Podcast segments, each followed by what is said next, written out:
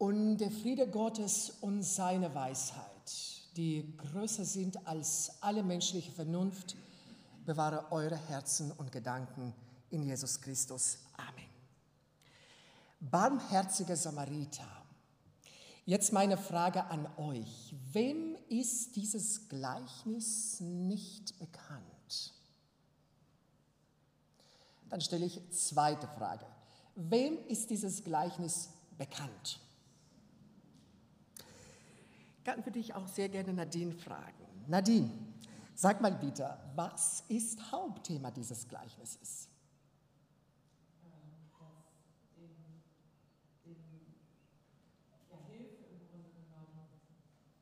Nächsesliebe. Und ähm, als ich noch als Student, ähm, wir hatten Vorlesung Neutestamentliche Theologie und äh, es kam unser Professor und er sagt, äh, wir haben heute das Thema barmherzige Samariter.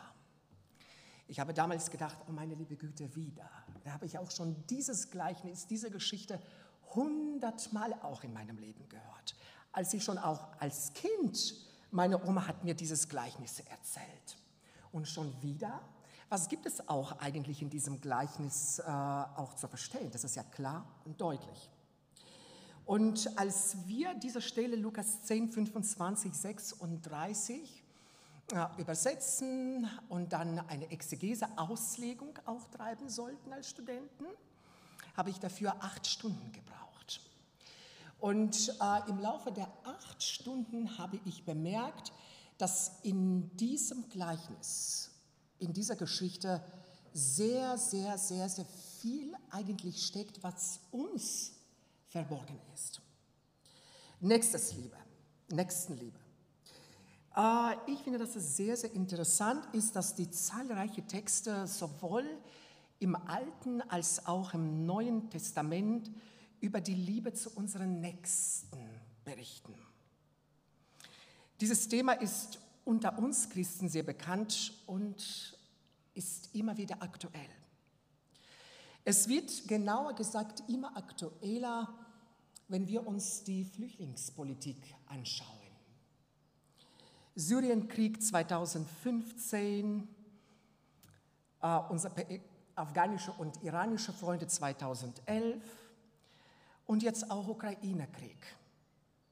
Die Leute kommen zu uns in die Gemeinden, sie sitzen bei mir im Deutschunterricht und ich merke, dass unsere Afghaner, Iraner, Syrer und auch Ukrainer immer näher, näher, näher in unserer Gemeinschaft sind. Genau gesagt, sie werden unsere Nächsten.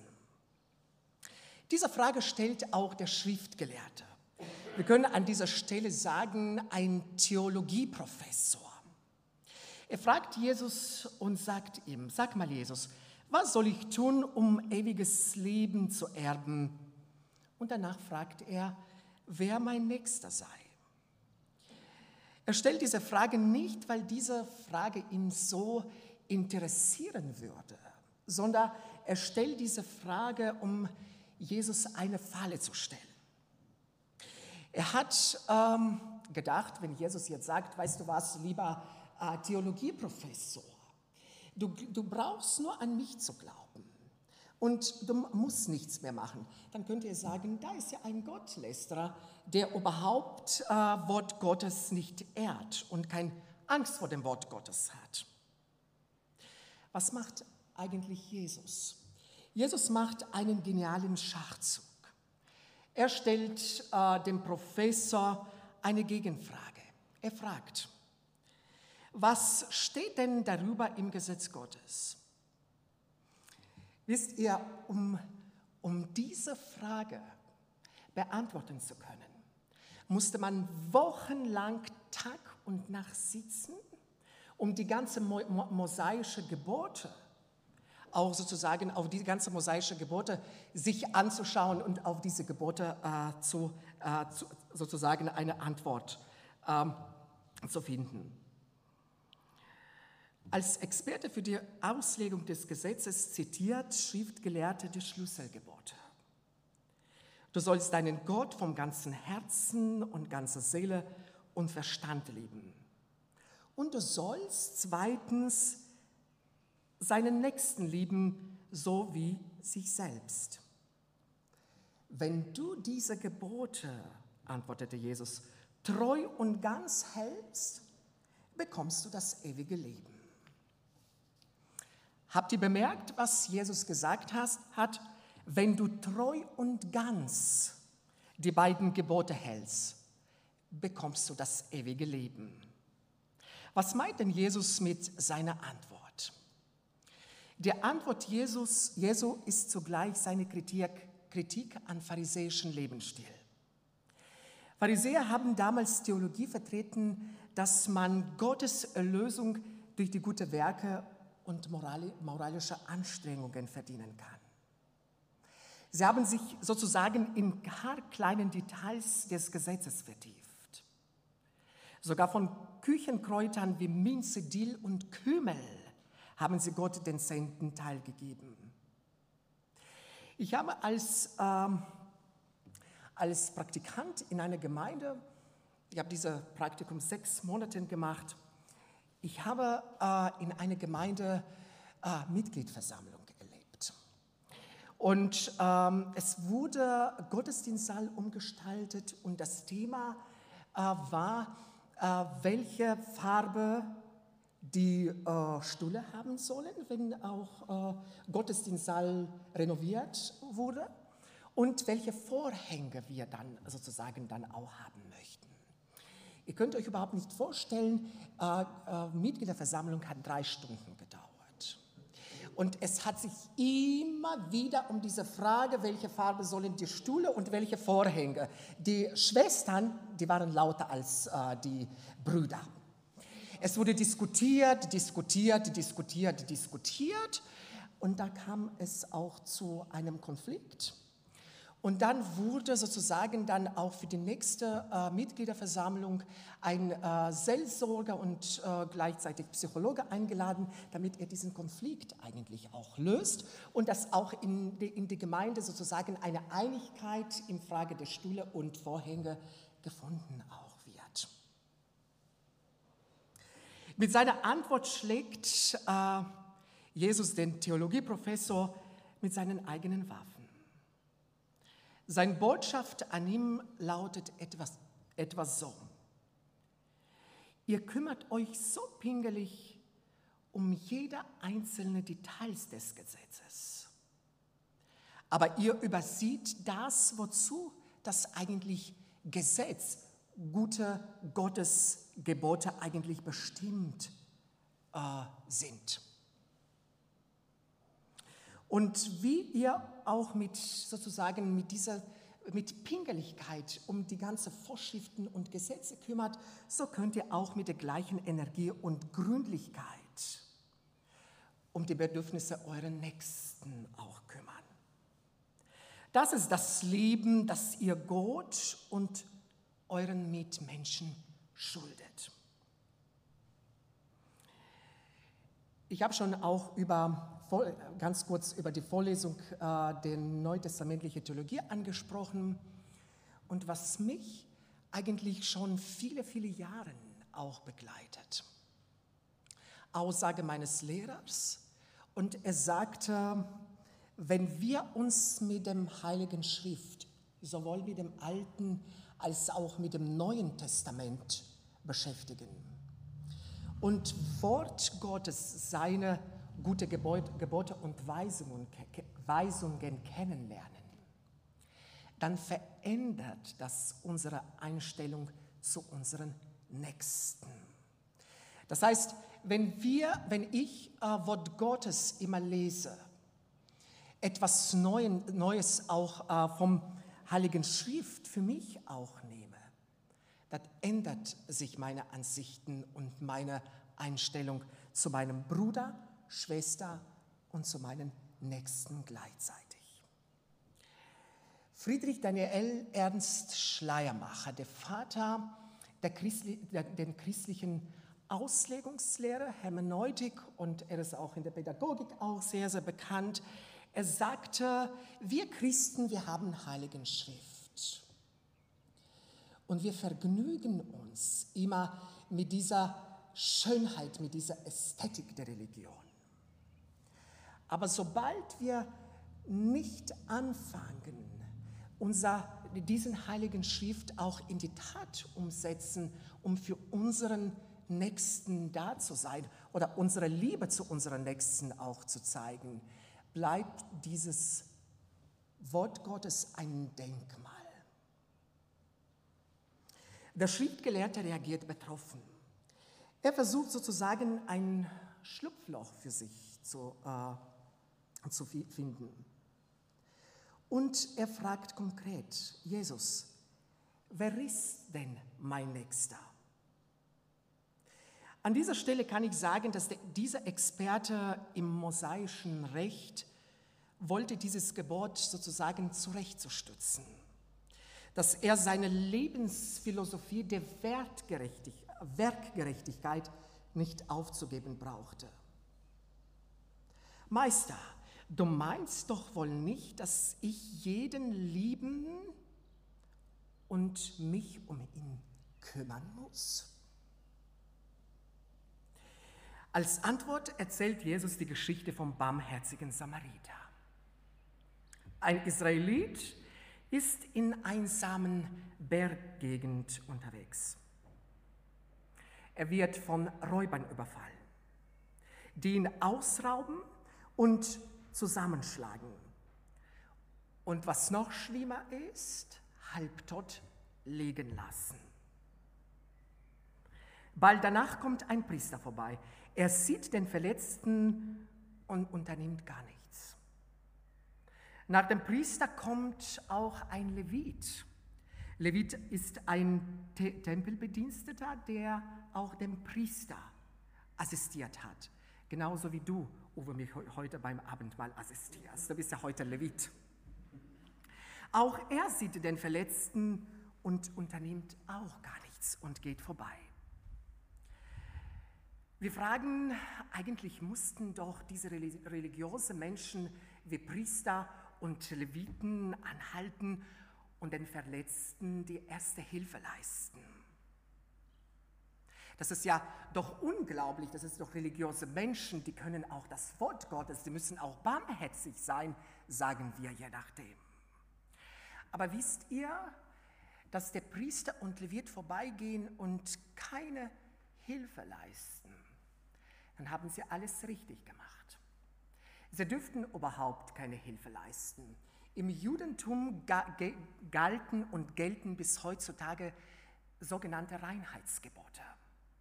Wenn äh, Tempelbediensteten, Priester und Levite, Levite dem Gott dienen, dann dürfen sie überhaupt nichts äh, sozusagen berühren, was tot oder sehr verletzt dann kommt jetzt die zweite Frage. Wieso nimmst du sozusagen oder wieso kommen Priester und Leviten Jesus in deiner Geschichte vor? Mit Priester und Leviten möchte Jesus äh, dem Schriftgelehrter Folgendes sagen. Ihr seid so religiös, ihr kennt das Wort Gottes Ihr versucht die ganze Gebote, mosaische Gebote, so pingelig zu erfüllen, dass ihr das übersieht, wozu eigentlich diese Gebote bestimmt sind. Ähm, wir denken immer, das Altes Testament ist ja Altes Testament, äh, Gesetz und das Neues Testament, das ist ja Neues Testament, das ist Evangelium.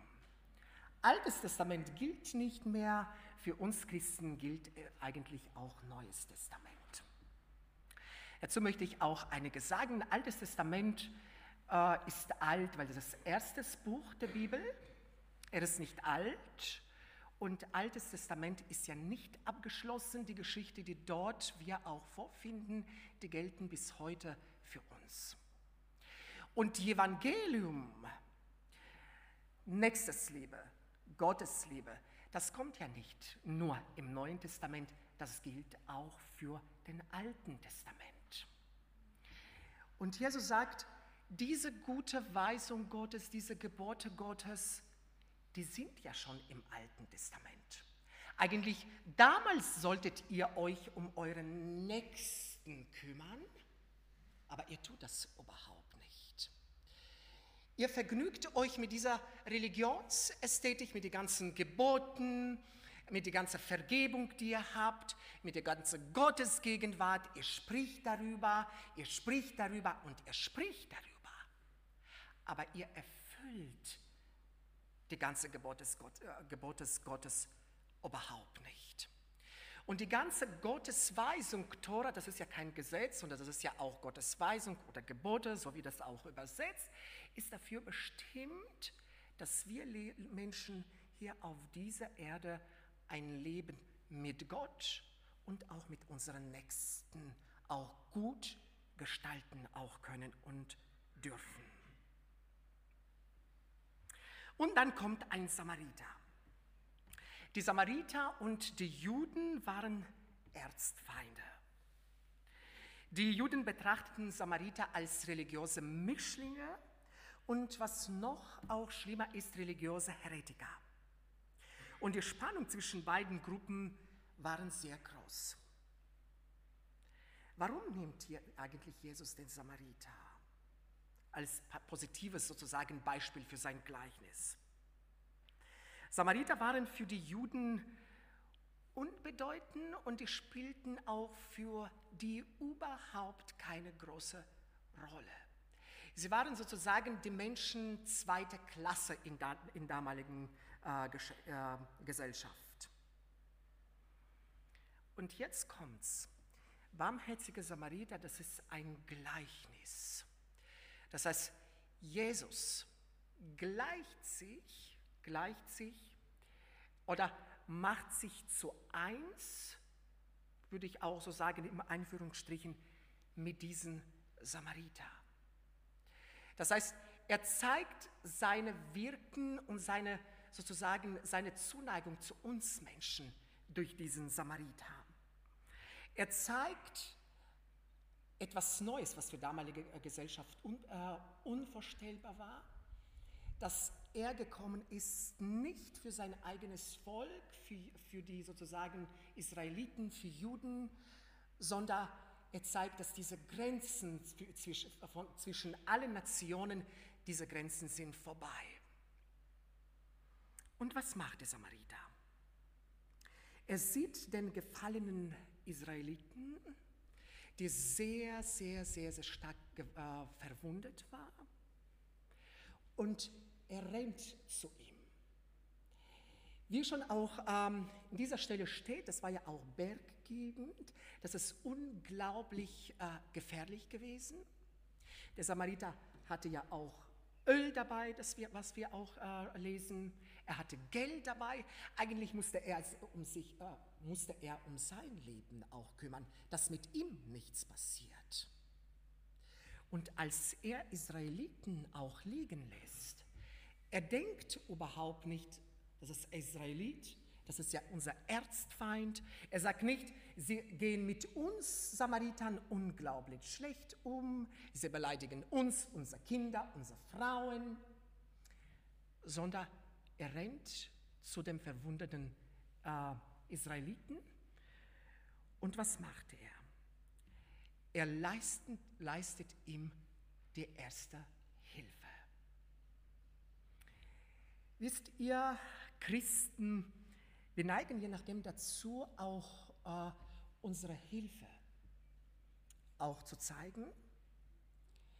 Oder die Menschen, denen wir auch helfen, wir versuchen die auch zu instrumentalisieren und zu sagen, guck mal, was für ein guter Christ ich eigentlich bin. Ich helfe, ich äh, sehe Bedürfnisse von meinen Nächsten, von meinen Nachbarn, von meinen Familienangehörigen und so weiter und so fort. Und mit, mit diesem barmherzigen Samariter sagt uns Jesus, schaut bitte an mich.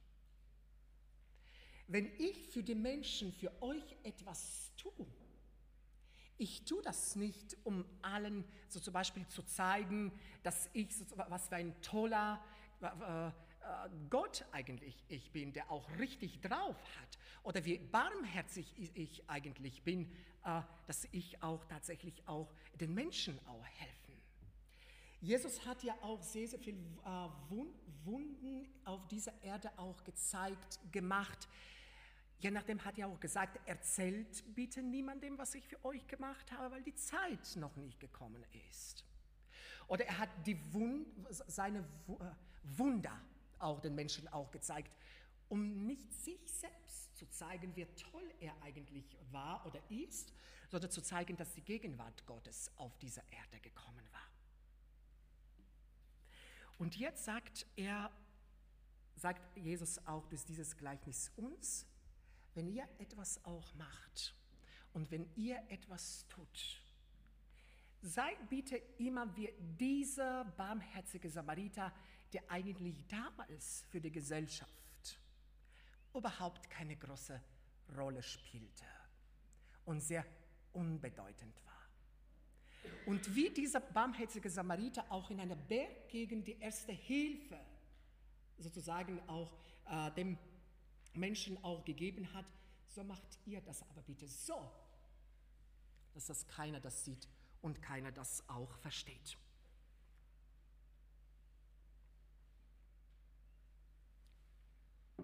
Und zweitens zeigt auch mit barmherzigen Samariter auch oder äh, äh, weist auf sein zweites Gebot, dass du, äh, du sollst den Namen deines Gottes nicht missbrauchen. Das heißt, alles, was du tust, du tust für Gott und für seine Ehre. Ich mache einen Schritt weiter. Als dieser Samariter den Verletzten liegen sieht, wird er vom Mitleid ergriffen. Wie ich schon gesagt habe, Samariter hält an, obwohl es in einer einsamen Gegend gewesen und er könnte auch überfallen werden. Aber die Gefahr kümmert ihn nicht. Er hält an und leistet dem Israeliten die erste Hilfe.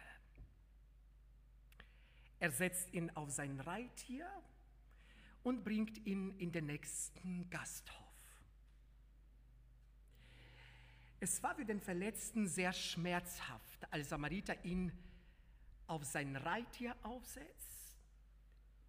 Es hat sehr wehgetan, weil die Verletzungen sehr stark waren.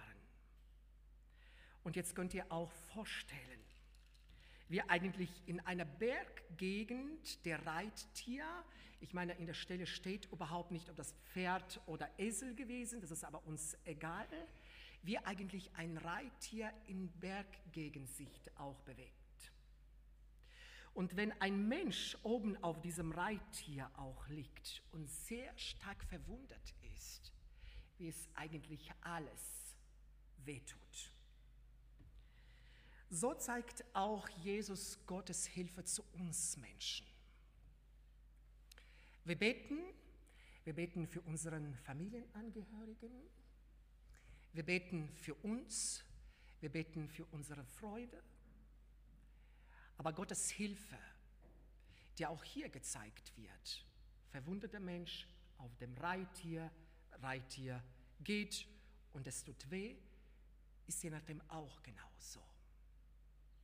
Je nachdem die Gebetserhöhung und Gottes Hilfe ist genauso auch für uns schmerzhaft. Wir stellen auch doch auch die Fragen, wenn auch in uns, in unserer Familie bestimmte Situationen gibt, wo wir denken, meine liebe Güte, Jesus, wir sind ja auch doch Christen. Wieso muss ich das erleiden? Wieso müssen auch meine Familienangehörigen das erleiden? Das tut tatsächlich weh. Oder wenn ich zum Beispiel auch sehr, sehr viele ähm, äh, Kollegen und Kolleginnen habe, er, oder Bekannten und Bekanntinnen habe, für die ich auch tatsächlich bete und von denen ich vor kurzem auch äh, äh, gehört habe, dass sie auch schwere Krankheit erlitten haben und dass sie verstorben sind, dann denke ich, Jesus, warum eigentlich? Aber Jesus zeigt an dieser Stelle, dass Gottes Hilfe, seine Zuwendung zu uns auf dieser Erde, je nachdem, auch wehtut. Aber Gott hilft.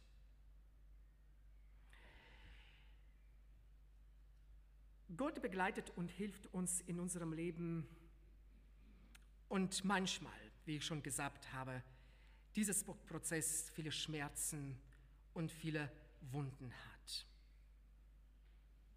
Aber wozu macht eigentlich Gott das? Weil wir auch lernen.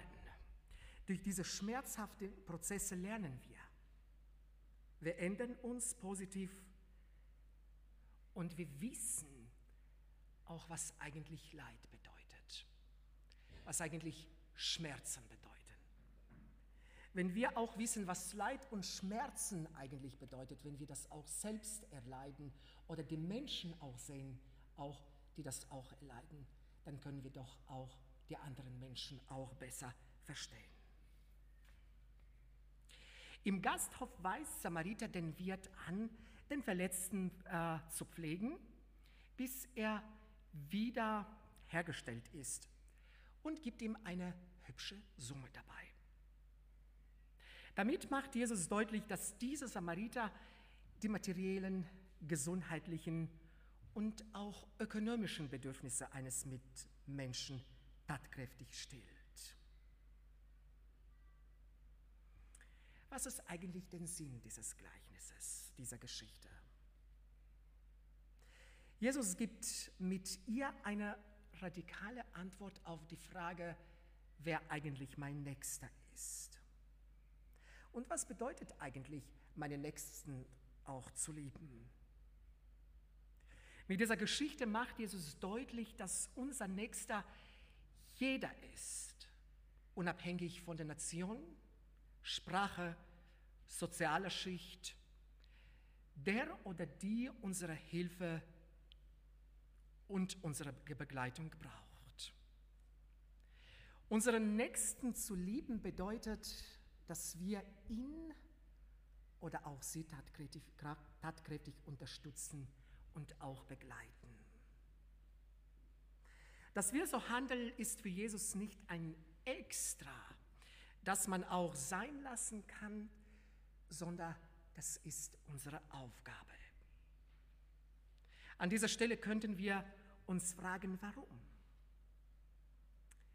Weil jeder von uns, der heute sitzt, genau wie dieser Verletzte damals, hilflos, verletzt, sei es gesundheitlich, psychisch, materiell und so weiter und so fort auf dem Boden lag.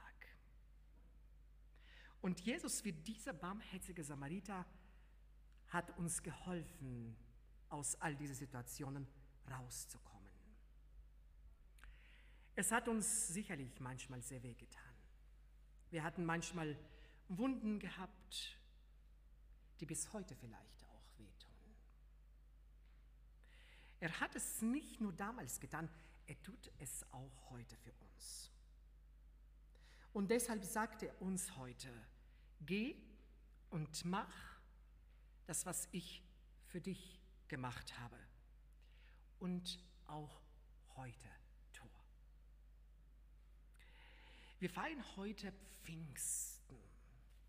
Ich weiß nicht, wie das auch für dich ist. Äh, Pfingsten ist, Pfingsten ist für mich ein sehr, sehr großartiger Feiertag. Warum? An diesem Tag wird durch Heiliger Geist, sozusagen ein versprochener Heiliger Geist durch Jesus Christus, äh, sozusagen, er kommt auf diese Erde. Und was passiert eigentlich? Es wird eine Gemeinde Christi nicht gegründet, wie einige auch behaupten, sondern die Gemeinde Christi wird an diesem Tag bestätigt. Ne? Die erste Gemeinde, das sind ja zwölf äh, Apostel. Und Heiliger Geist bestätigt die Gemeinde und macht uns Christen deutlich, dass wir so eine Kräfte besitzen, nicht natürliche Kräfte, dass wir diese Geistesgabe besitzen und die auch dieser Welt sozusagen auch den Menschen deutlich machen, dass wir äh, an einen übernatürlichen Gott auch glauben. Wieso brauchen wir diese Geistesgabe? Übernatürliche Geistes, Geistesgaben. Paulus sagt im Epheserbrief, ihr seid äh, Leib Christi. Jeder, Christi, jeder Gläubiger äh, an Jesus Christus hat eine Geistesgabe auch bekommen. Und mit diesen Geistesgaben müssen wir auch nicht Großartiges machen, sondern wenn wir auch Kleinigkeiten für unsere Geschwister hier in der Gemeinde oder auch für den unseren Nächsten auch tun, das uns auch möglich äh, auch ist, das ist schon auch sehr, sehr viel. Und diese Geistesgabe ermöglichen auch uns, dass auch die Gemeinde Christi aufgebaut wird. Das heißt, wir dienen uns einander auch sozusagen mit diesen Geistesgaben. Das ist aber noch nicht alles. Wenn Paulus sagt, ihr seid Leib Christi, er meint damit nicht, dass ihr sozusagen ein Organismus untereinander seid, dass jeder, zum Beispiel Leib hat ja sehr, sehr viele Organe und jeder Organ hat ja eine eigene Funktion und wenn etwas wehtut oder etwas nicht funktioniert, dann ist das für den Körper nicht so gut. Sondern es sagt, ihr seid Leib Christi und deshalb repräsentiert ihr als Leib Christi auch Christus auf dieser Erde. Und durch diese Gaben, Geistesgaben, dient ihr nicht nur euch allein, sondern mit diesen Geistesgabe, die ihr habt, übernatürliche Geistesgabe, dient ihr auch euren Nächsten. Jesus sagt, das, was ich für dich gemacht habe, geh und mach das für deinen Nächsten. Und die Friede Gottes und seine Weisheit, die größer sind als alle menschliche Vernunft, bewahre eure Herzen und Gedanken in Jesus Christus. Amen.